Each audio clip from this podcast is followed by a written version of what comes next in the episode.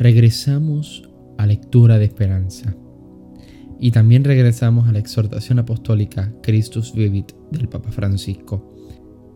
Hoy vamos a estar reflexionando en el número 158 de dicha exhortación, que titula como el crecimiento y la maduración. Comencemos nuestra oración del día de hoy. En el nombre del Padre, del Hijo y del Espíritu Santo. Amén.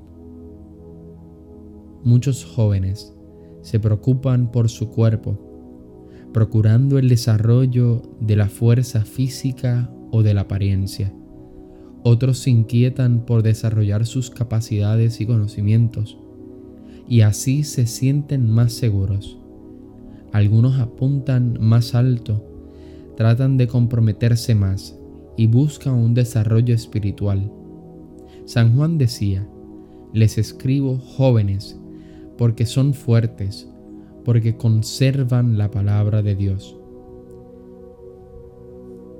Buscar al Señor, guardar su palabra, tratar de responderle con la propia vida, crecer en las virtudes, eso hace fuertes los corazones de los jóvenes.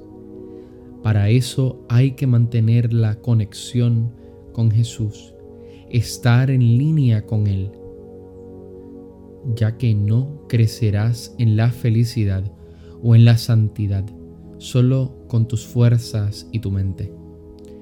Así como te preocupa no perder la conexión de Internet, cuida que esté activa tu conexión con el Señor.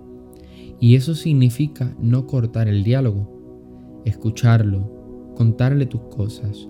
Y cuando no sepas con claridad qué tendrías que hacer, preguntarle, Jesús, ¿qué harías tú en mi lugar?